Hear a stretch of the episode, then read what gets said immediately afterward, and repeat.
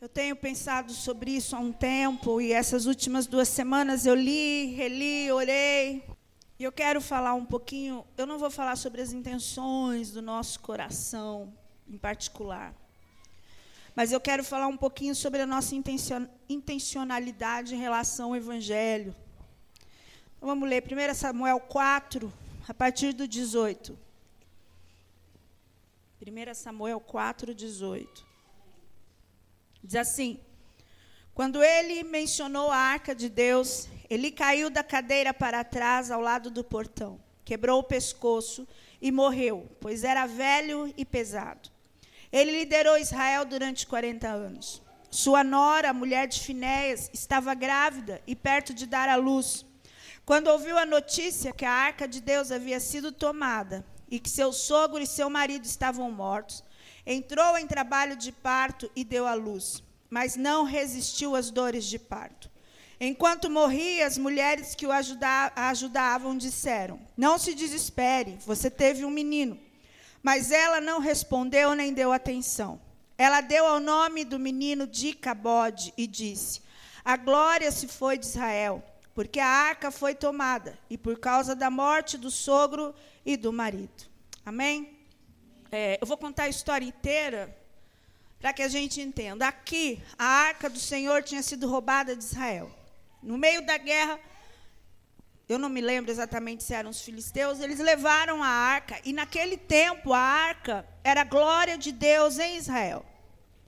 E aí veio um menino que fugiu da guerra, foi até Eli e contou que a arca tinha sido roubada. Falou: olha, levaram a arca. Então, Nesse momento, Eli se desespera, cai da cadeira, quebra a cabeça, morre.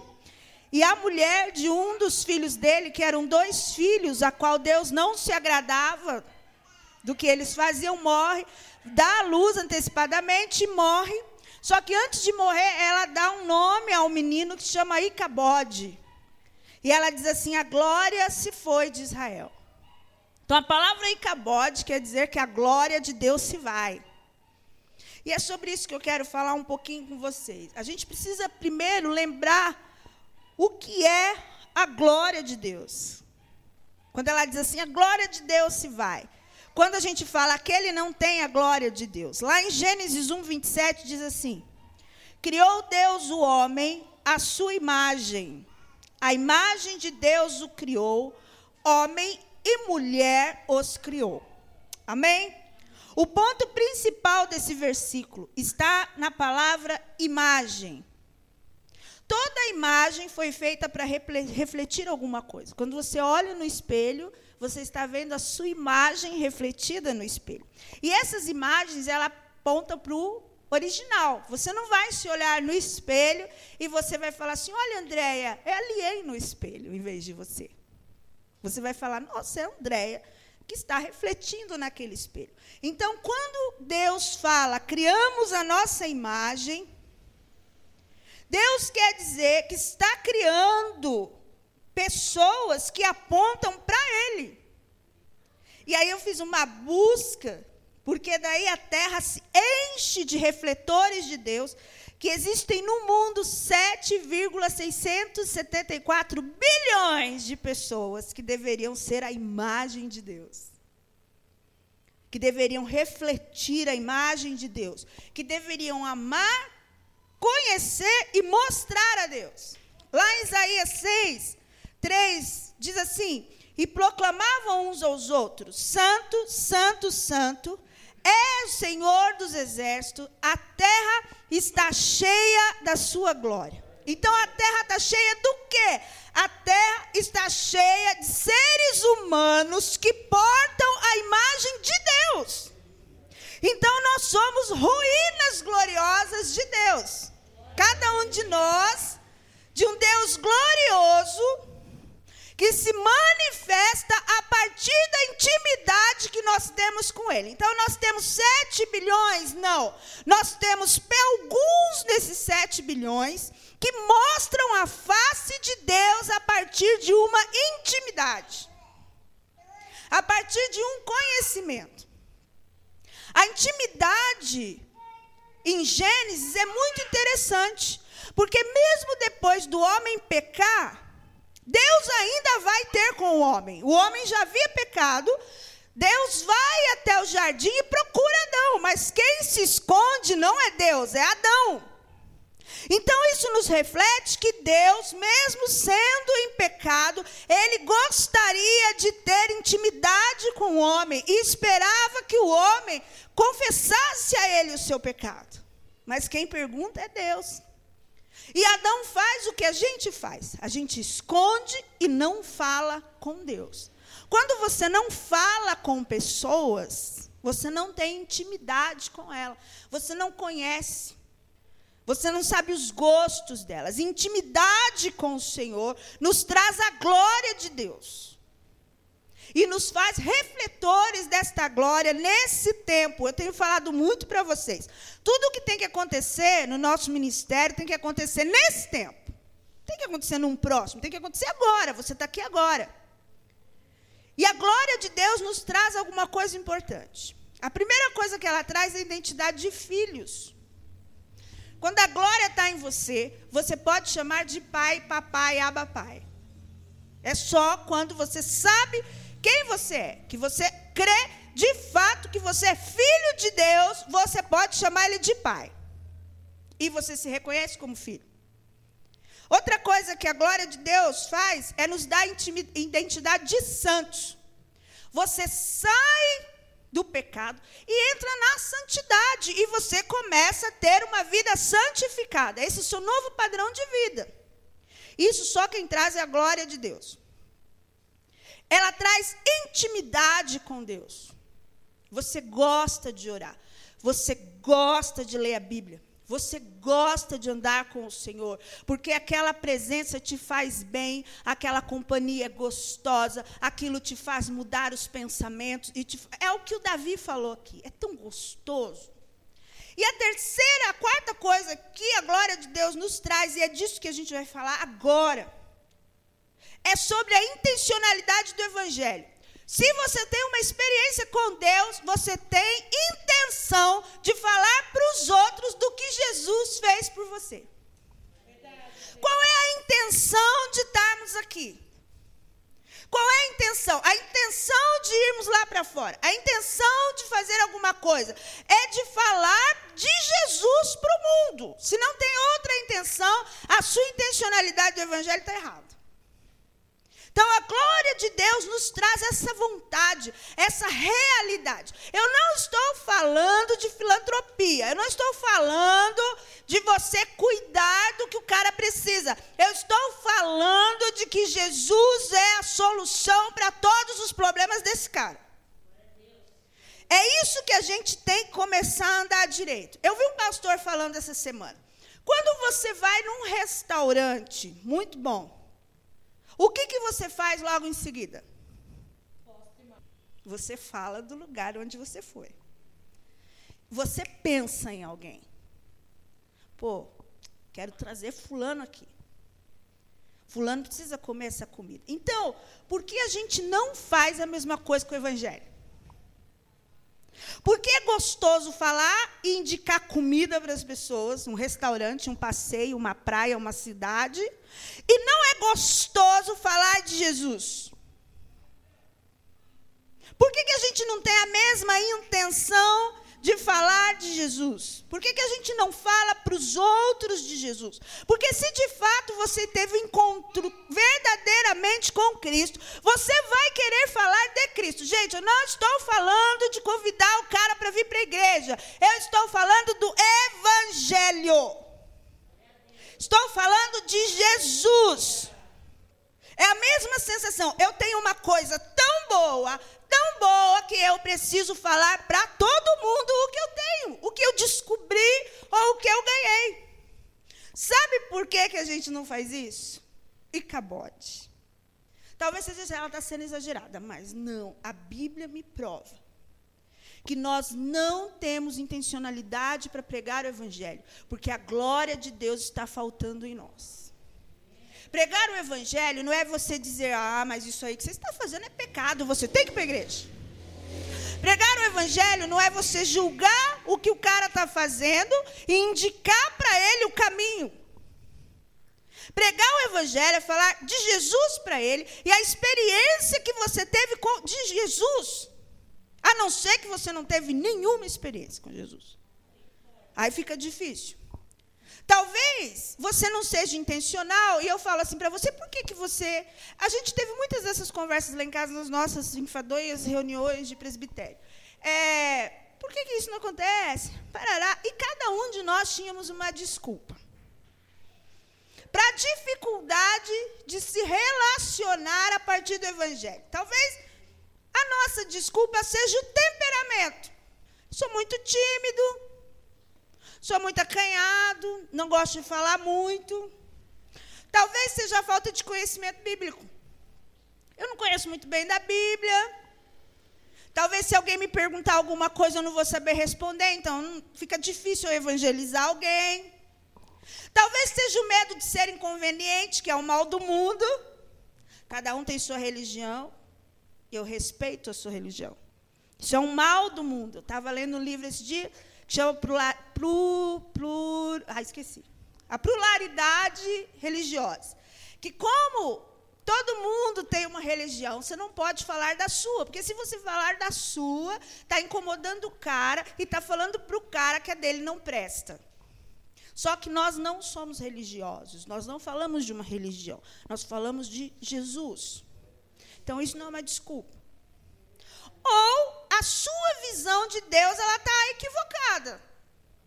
Você ainda está pensando que Deus é um Deus mau e que tudo que esse povo está passando hoje é castigo. Mas o Deus do Velho Testamento é o mesmo Deus do Novo Testamento. A diferença são as alianças. É que no Velho Testamento, Deus não tinha ninguém para cobrar. Mas no novo, Deus tinha um para abrir o livro. Essa é a diferença, é a aliança. No velho, você tinha que se virar. Deus cobrava de você, mas no Novo Testamento tinha Jesus para Deus cobrar. E aí a gente começa a pensar: não, talvez Deus esteja castigando esse povo. Para que, que eu vou falar de Jesus para ele? Para que, que eu vou falar de Jesus para um traficante? Para um assassino, para uma prostituta, ele já está sendo levado no seu próprio pecado. O fato dele ser entregue para o seu próprio pecado não tira a sua responsabilidade do Evangelho e de pregar o Evangelho a toda e qualquer criatura. Então, por que nós não falamos da maior experiência que nós vivemos, que é o encontro com Jesus? Porque a gente tem tanta dificuldade de falar para as pessoas que tivemos um encontro com Jesus. O que nos leva a não compartilhar o Evangelho é uma vida sem intenção nenhuma de compartilhar o Evangelho. Você não tem intenção. Lá em cima eu falei que a glória de Deus nos traria identidade. É na identidade que você percebe a glória. Você fala, sou filho de Deus, é a glória de Deus. É na intimidade que você sente a glória. E é na intencionalidade que você compartilha a glória. Então, se você tem identidade em Deus, intimidade com Deus, todas as suas intenções é de compartilhar a glória de Deus com o outro. E nós temos que fazer isso. Nós precisamos falar do amor de Jesus, porque Jesus não quer nos dar umas experiências para a gente falar, uau, que experiência legal. Acabou. Jesus quer nos dar experiência para que a gente fale para o outro: Uau, você não sabe a experiência que eu tive com Jesus. Você não sabe o que Jesus fez na minha vida. E aí a gente é crente morno, aquele tipinho que Deus vomita porque faz mal ao estômago, e a gente acha que está tudo bem. Uma pessoa intencional, ela fala de Jesus o tempo todo.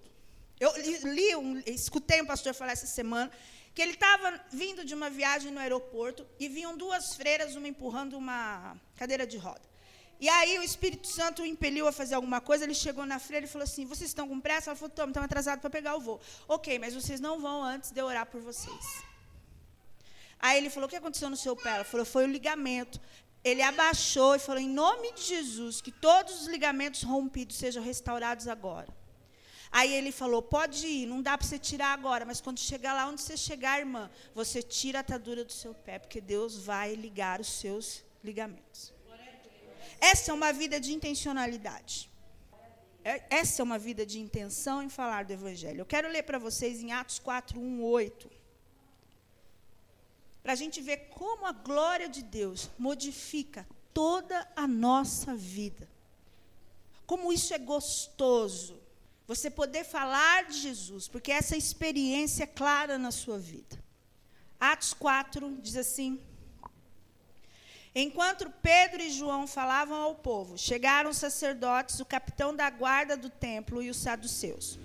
Eles estavam muito perturbados porque os apóstolos estavam ensinando o povo e proclamando em Jesus a ressurreição dos mortos.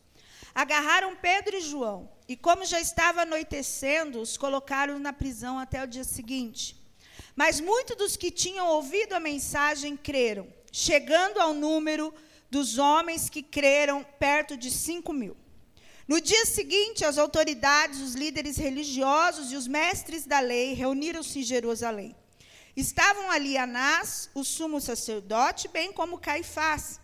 João, Ale, João, Alexandre e todos os que eram a, da família do sumo sacerdote. Mandaram trazer Pedro e João, e diante deles começaram a interrogá-los. Por que poder ou em nome de quem vocês fizeram isso? Então Pedro, cheio do Espírito Santo, disse-lhe: autoridades e líderes do povo. Nesse contexto, Pedro e João tinham acabado de curar um paralítico na porta do templo. O cara estava lá, de nascença, nunca tinha andado, pediu uma esmola e Pedro falou: Não tenho, mas o que eu tenho eu te dou. Deu a mão para ele e falou: Levanta e anda em nome de Jesus. E diz a Bíblia que o homem entrou com eles no templo e ficou todo mundo, nossa, mas esse não é o cara que estava aleijado lá fora. Mas o que mudou na vida de Pedro e João? Porque até então, antes disso, eles estavam se escondendo nas casas para que o sumo sacerdote não pegasse eles, porque eles estavam com medo. E o sumo sacerdote naquela época era como o Gilmar Mendes, por exemplo. Era o juiz. Era quem mandava. Né? O STF. Era o Tribunal Federal. E eles estavam fugindo. Mas aí, quando Jesus veio e o Pentecostes veio, eles vão para o templo encontram um cara que precisa de Jesus. E eles falam: levanta em nome de Jesus. E aí, o sumo sacerdote chama eles para interrogar. Falou: oh, em nome de quem? vocês estão fazendo isso. E aí a Bíblia diz que cheio do Espírito Santo. Nós não fazemos essas coisas porque nós não somos cheios do Espírito Santo até transbordar. Essa é a verdade. A gente quer arranjar uma desculpa, mas a glória de Deus é uma realidade por conta do Espírito Santo que se move em nós. Não há como você ser glória de Deus nessa terra. Sem a ação do Espírito Santo. Se você teve uma experiência pessoal, não como uma ideia. Eu tenho uma ideia do que seja, mas como alguém que vive em você, essa presença traz a glória de Deus. É Cristo dentro de você. É a glória de Deus. A intencionalidade de pregar o Evangelho vem com domínio do Espírito Santo em nossa vida. O Espírito Santo domina tudo. Então, aonde a gente vai, a gente fala de Jesus. Atos 1,8, antes dessa situação, Jesus diz: Vocês receberão poder quando o Espírito Santo descer sobre vocês. E vocês serão minhas testemunhas em Jerusalém e toda a Judéia e até aqui, nos confins da terra. Nós estamos nos confins da terra, a palavra foi proclamada e foi cumprida. Porque o Espírito Santo vem isso, faz isso. Se o Evangelho te alcança, há poder na sua vida. Você pode orar e a pessoa levantar em nome de Jesus. Você pode orar e a pessoa ser curada. Porque o Espírito Santo é uma pessoa. É uma experiência com uma pessoa. E Jesus em João 15 diz: Sim, eu sou a videira, vocês são ramos. Quem permanece em mim, eu nele produz fruto. Pois sem mim vocês não podem fazer coisa alguma. Sem o Espírito Santo e ação dele, você não faz nada, você não consegue administrar nada, você não consegue colocar a sua vida em ordem. É Jesus falando: sem mim vocês não fazem nada. Então a intencionalidade da pregação do evangelho é uma dependência de Jesus. Não tem a ver com o seu temperamento. Não tem a ver com a sua timidez. Tem a ver com a ação do Espírito Santo e a dependência que você tem em Jesus. É um estilo de vida. É a presença do Espírito Santo em você. Você não consegue ficar sem falar.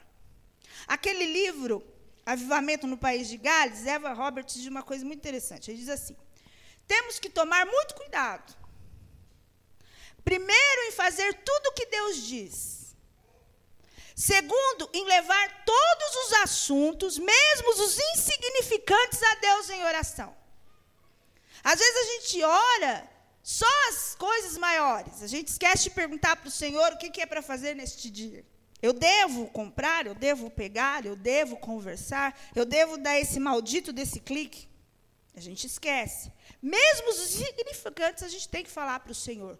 Obedecer ao Espírito Santo e dar toda a glória a Ele. Essa é uma vida completamente baseada na ação do Espírito Santo. Orar por tudo, fazer o que Deus diz, obedecer ao Espírito Santo e dar a glória ao Senhor. 2 Timóteo 1,7 diz: Pois Deus não nos deu um espírito de covardia. Os covardes não são cheios do Espírito Santo, mas de poder, amor e equilíbrio. O Senhor está nos levantando para pregar o Evangelho de verdade. Não é um esforço, é uma dependência de Deus. Porque o Evangelho leva as pessoas a uma nova realidade. E essa realidade te leva à dependência de Deus. Se você aceitou o Evangelho, é um novo tempo, é uma nova vida, é um novo me meio de viver.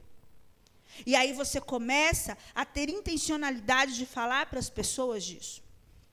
Você está vivendo um novo tempo. Você não precisa se esforçar. Não é sobre vamos ali, é sobre Jesus pode. É sobre Jesus pode. E toda essa intenção, ela só tem um motivo, que é expressar a bondade de Deus. Mas se a gente não crê que Deus é bom, não tem como nós falarmos para as pessoas que Deus é bom. Nós temos que falar. E aí, lá no versículo 9 do capítulo, capítulo 4, diz assim: Visto que hoje somos chamados para prestar contas de um ato de bondade em favor de um aleijado, sendo interrogados acerca de como ele foi curado. Naquele momento, Pedro e João estavam tendo que dar contas por ter feito o bem e não o mal.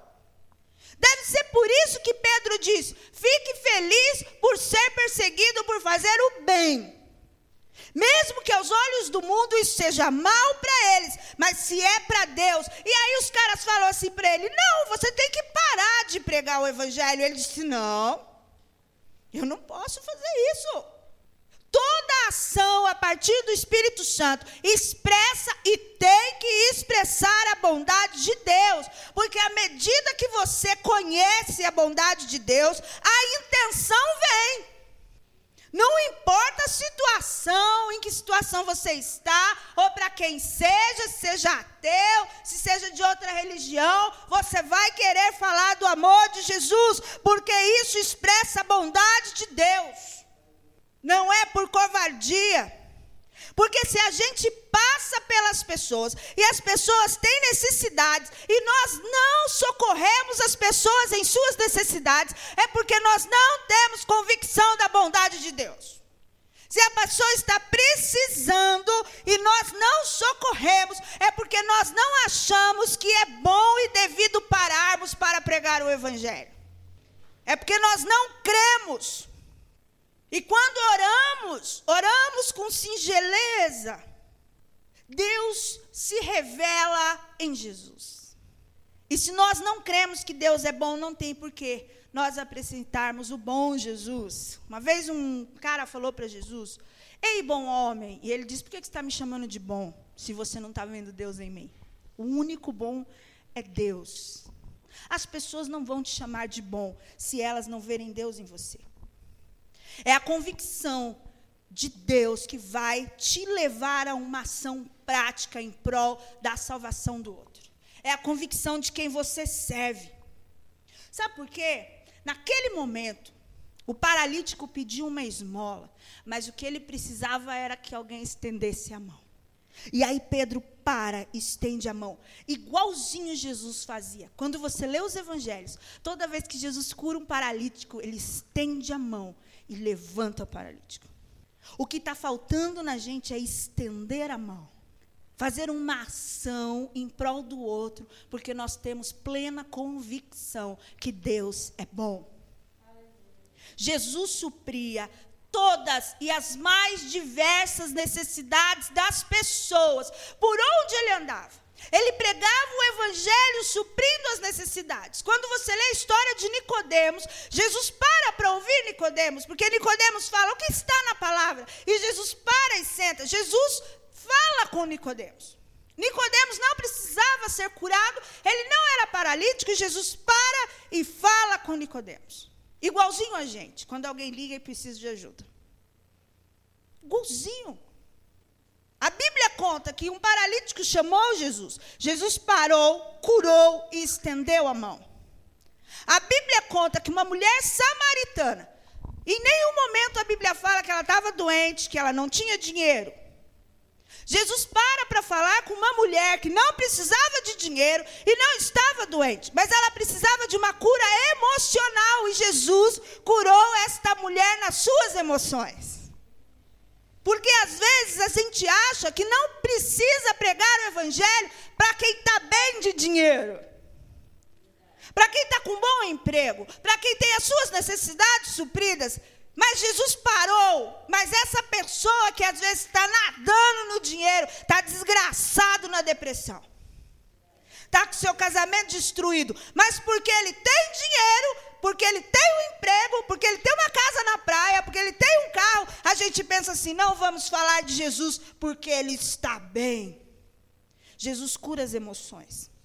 Jesus parava para alimentar uma multidão faminta. 99% desse povo e mais uns três ou quatro apóstolos abandonaram Jesus na cruz. Esse povo a quem Jesus deu de comer falou: solte Barrabás. Mas mesmo assim, Jesus precisava mostrar a bondade de Deus. Jesus aceita o toque de uma prostituta. Você sabe o que é isso naquela época? Jesus deixa que a prostituta o toque. A prostituta não precisava de dinheiro, não precisava de cura, não era paralítica, não estava com hemorragia, ela precisava de salvação. E Jesus para e traz a salvação para ela. O que essas pessoas precisam, muita gente que tem chegado, elas não estão precisando de comida, elas estão precisando de salvação. Além de Jesus suprir as mais diversas necessidades, Jesus sentava com qualquer tipo de gente.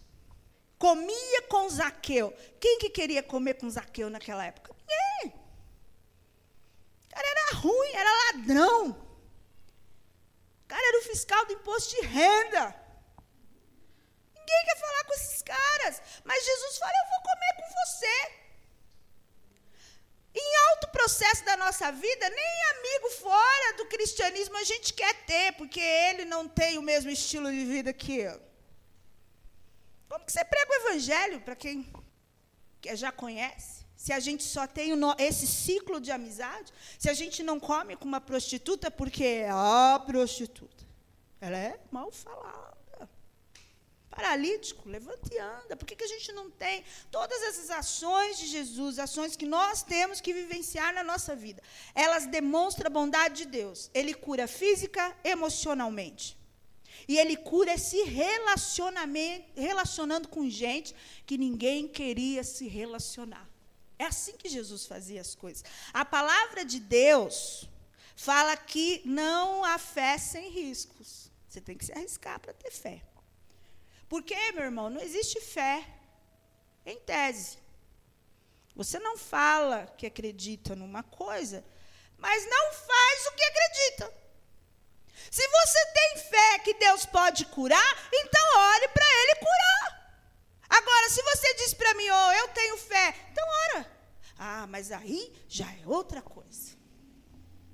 Eu já contei para vocês, quando minha mãe faleceu, eu vou me lembrar daquilo todos os dias da minha vida. Ela estava caída no chão, é, ela tinha acabado de falecer. E nós chamamos, alguém ligou para a dona Denise, eu não lembro, o senhor Devair entrou pela sala, aí o Marcos falou assim, ela já está morta. E ele disse assim: Vamos ver agora se ela está morta. Colocou a mão na cabeça dela e orou pela ressurreição. Se fosse qualquer um de nós, ia falar: Meus sentimentos. Meus sentimentos. Sem fé. A fé te dá alavanco. Não importa o que você ora, ok? O que acontecer depois não é problema seu.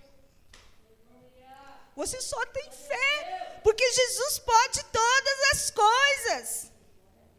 Se o nosso olhar for o mesmo olhar daqueles homens para a mulher do adultério, nós temos olhar religioso. A fé não vai funcionar. E nós vamos querer apedrejar o tempo todo. As pessoas pecam dentro da igreja. Eu li um texto ontem, o cara falando assim: imagine você numa igreja bem pequenininha, com 12 pessoas.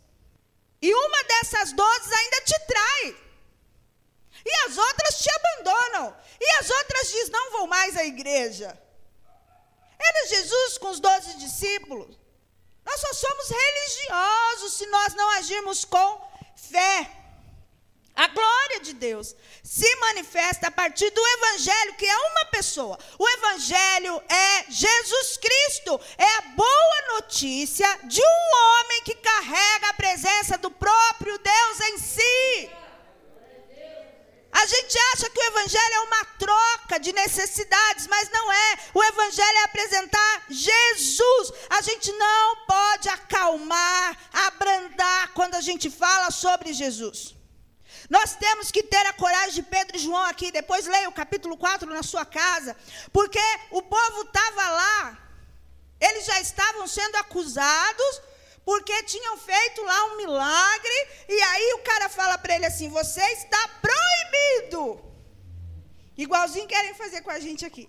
Você está proibido de falar em nome desse Jesus aí. Aí sabe o que ele fala para o Sinédrio? Não há outra, não há salvação em outro nome. Não há. Não há debaixo do céu. Não há um outro nome dado aos homens pela qual devemos ser salvos. Mas eu tenho a minha religião. Não quero ouvir sobre isso que você está falando. Você está proibido. É o que a gente faz nas escolas, mas isso é bem claro na MPC. Quando o diretor falar, ah, você pode ir, mas não pode falar sobre Jesus, a gente faz assim. Isso é claro. Se eu não puder falar de Jesus, então não tem nada. Eu pego minhas coisas e vou embora. Essa é a verdade. Esses homens estavam cheios do Espírito Santo. Sabe por quê, meu irmão? Vou te contar uma coisa que vai te assustar. Nada pode te salvar, só Jesus. Nada. Seu patrão não vai te salvar o dinheiro do banco, seu marido, nenhuma religião, nem o cristianismo, nem os pastores e nem a Kairos vai te salvar. Só quem pode te salvar é Jesus. E é Ele que você tem que apresentar. E Paulo pedia assim, gente, ora, ore por mim para eu ter coragem de pregar o Evangelho. Você precisa ter coragem de pregar o Evangelho a todo mundo. O Evangelho não é uma verdade além das outras que já existem, porque cada um tem sua verdade nas religiões. O Evangelho é a verdade. Ela não é mais uma, ela é a única verdade.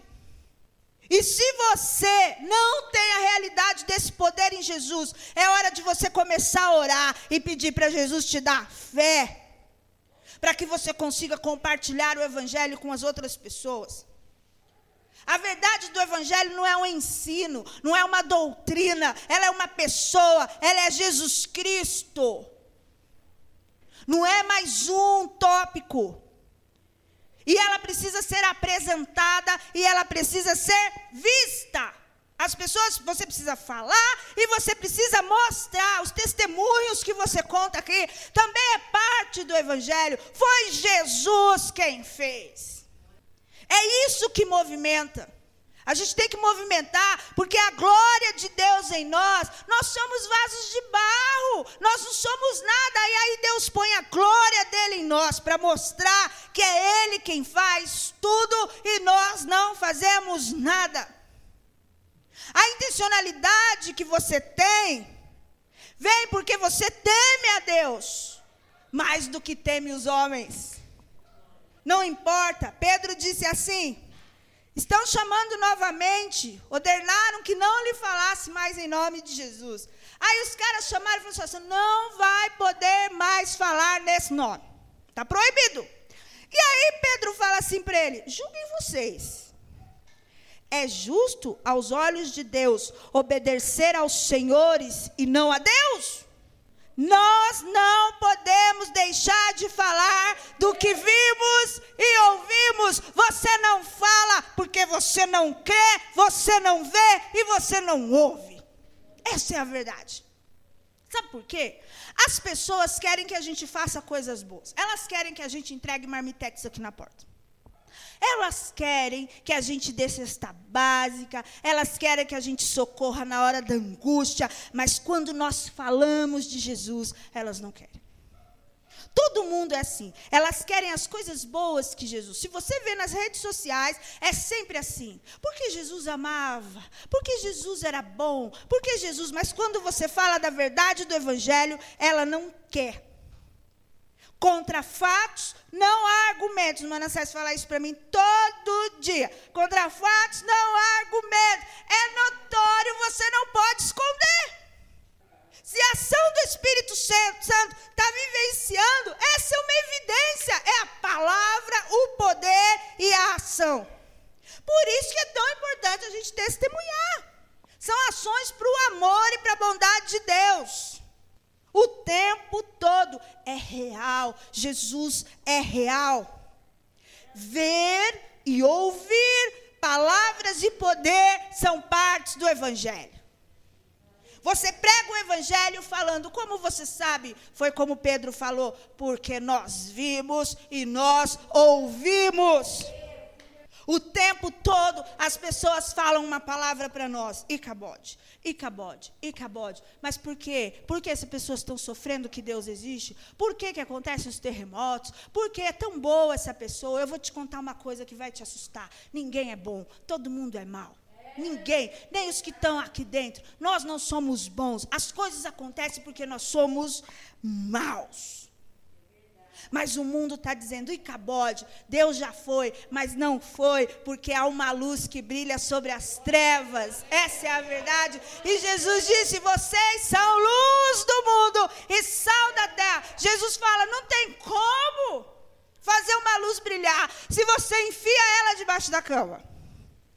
Só existe uma maneira da luz não avançar: é se você limitar a luz no ambiente. Não existe o sol nascer bem devagarzinho. Você já viu o sol nascer? Você olha, ele vai, olha que ele aponta, já ilumina parte de tudo. Não existe a possibilidade das trevas continuar abafando a luz até ela ser, até a luz conseguir vencer. Assim que a luz acende uma faísca, todas as trevas são banidas. E se nós somos luz, toda a treva vai ser banida, porque a gente não pode minimizar o poder de Deus. A glória tem que ser manifestada e as trevas não podem resistir. Isso é dentro da nossa casa. O poder de Deus tem que emergir de dentro de nós. A intencionalidade do Evangelho é o poder de Deus emergindo dentro de nós. Então não há desculpa, não é o nosso temperamento, não é a questão de não sabermos falar e não conhecermos a Bíblia. A questão é que Icabode, a glória está indo embora e para nós tudo bem. Nós precisamos pedir ao Senhor que tire todo espírito de covardia de nós. E começamos a pregar o Evangelho para todo mundo. Não importa se a pessoa já tem sua religião. Não importa, porque nós não somos uma religião. Nós estamos pregando a verdade. E a verdade é Jesus Cristo. E Jesus Cristo salva. E acabou. Jesus Cristo nos tirou das trevas, diz a palavra, e nos transportou para a maravilhosa luz de Cristo. O Espírito Santo começa a nos impelir a sermos intencionais em nossas relações. Qualquer relação que você tenha, você tem que ser intencional em pregar o Evangelho, ser exemplo disso, porque é o que falamos e o que fazemos, é o que vimos e o que ouvimos. Não adianta eu pregar o evangelho e as pessoas verem um outro comportamento meu. Nas redes, pessoalmente, eu amo quando alguém me chama de idiota, porque eu não vou para cima de algumas situações. É porque é o Espírito Santo que tem que comandar. Porque se fosse eu mesmo, e eu já disse isso para vocês, não queiram me ver sem o Espírito Santo. Nós ia rolar no tapa, descer na rua aquelas coisas horrorosas que acontecem nas casas onde não tem Jesus. É ação do Espírito Santo. Quantas vezes eu, meu dedo coça para responder na internet balela, e o Espírito Santo fala, isso não faz mais parte de você. E eu digo amém. Então vamos continuar nos memes. Vamos continuar nos memes.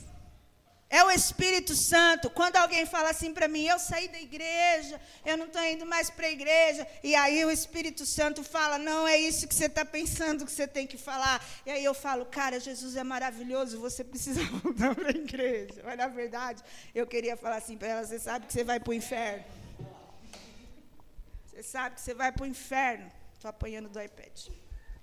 É a intencionalidade do coração eu gosto do que Paulo fala.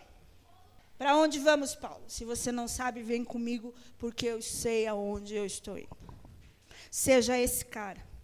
Mas como que serve a Jesus? Vem comigo que eu vou te mostrar como é que serve a Jesus.